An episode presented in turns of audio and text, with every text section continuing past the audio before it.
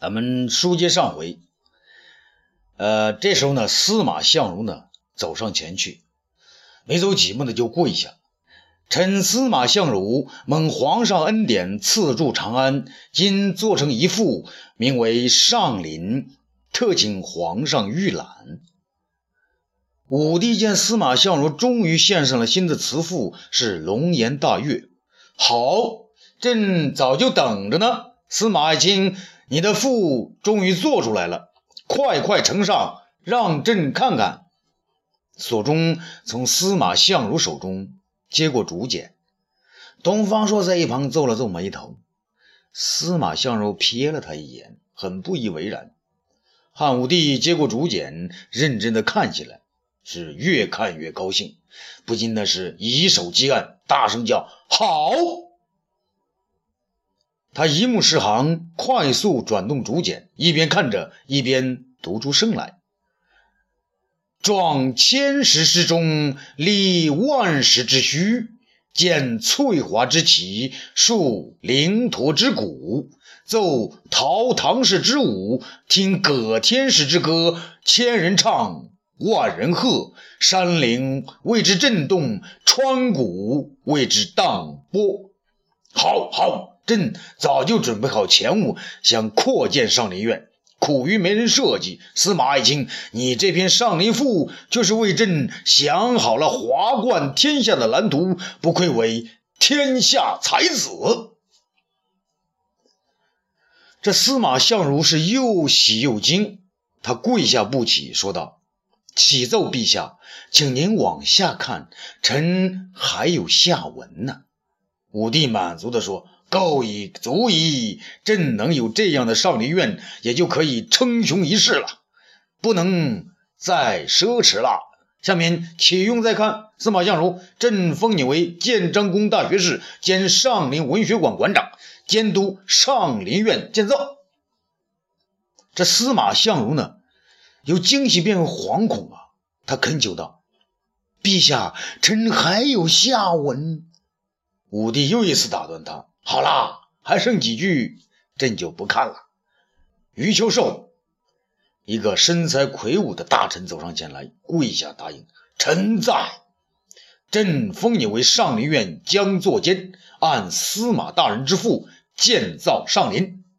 臣遵旨。”突然，一个大臣急跑几步，跪倒在最前面，启奏陛下，臣急案有本。武帝看了他一眼，说：“哦，季爱卿，好长时间不见你说话，今天终于开口了。好啊，说吧。”吉安呢，抬起头来，高举护板：“陛下，先帝文景二世以节俭治国，动用百金以上，就要慎之又慎。”陛下今天大兴土木，建造豪园，就是将国库耗尽，也未必能如《上林赋》中所写的那样奢华呀。武帝不大高兴，朕的祖父和父皇留下的国库，当然由朕来使用。再说此举也是扬我国威，不让匈奴等外地小觑之举，有何不妥？吉安直言不讳，臣只恐国库百年积蓄，子民千万血汗，被此一役全部用尽。武帝面上呢流露出不悦。照你这么一说，朕就成了祸国殃民之昏君。陛下如果爱民，就应节俭行事，不能大兴奢靡之风啊！大胆！天下太平，朕狩猎建造，无为而治。太皇太后和满朝文武皆不以为不好，你为何说朕不是爱民？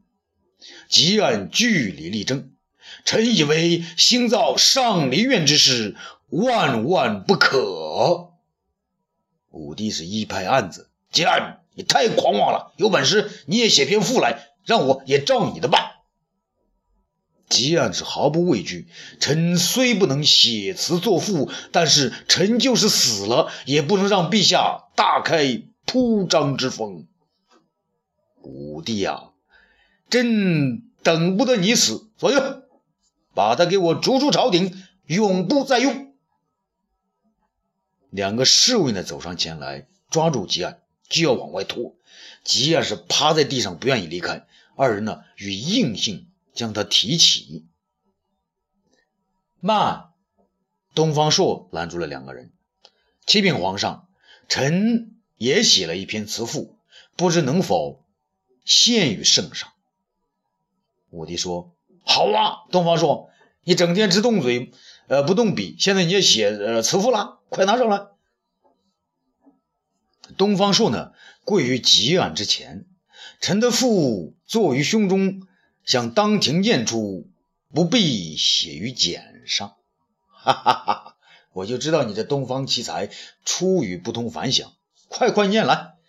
武帝呢，用笑声呢掩饰着刚才的不快。东方朔又说：“臣东方朔胸中有赋，名字不太雅，不知能否说出。”武帝刚才的不快呢，是渐渐被平息了。没关系，朕就喜欢听你说的不雅之词。臣的父名为《裤裆狮子赋》。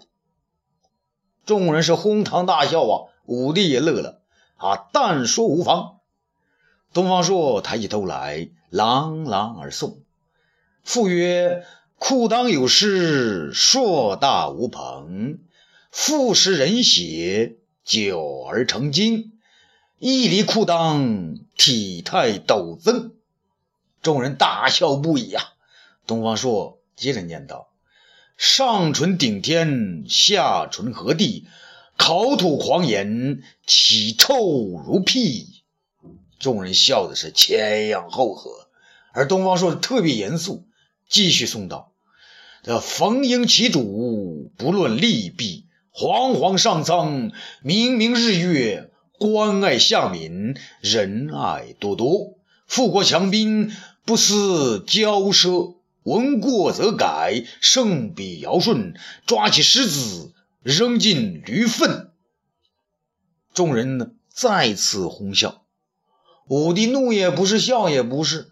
这司马相如现在是面红如枣，不敢。正视他人，东方朔一手指着司马相如，一手指着吉案，说出最后四句：“召回贤臣，兴国安民；疏远狮子，不让咬人。”众笑声笑倒在地上啊！有起哄嘲笑着有之，满朝的一派喧哗。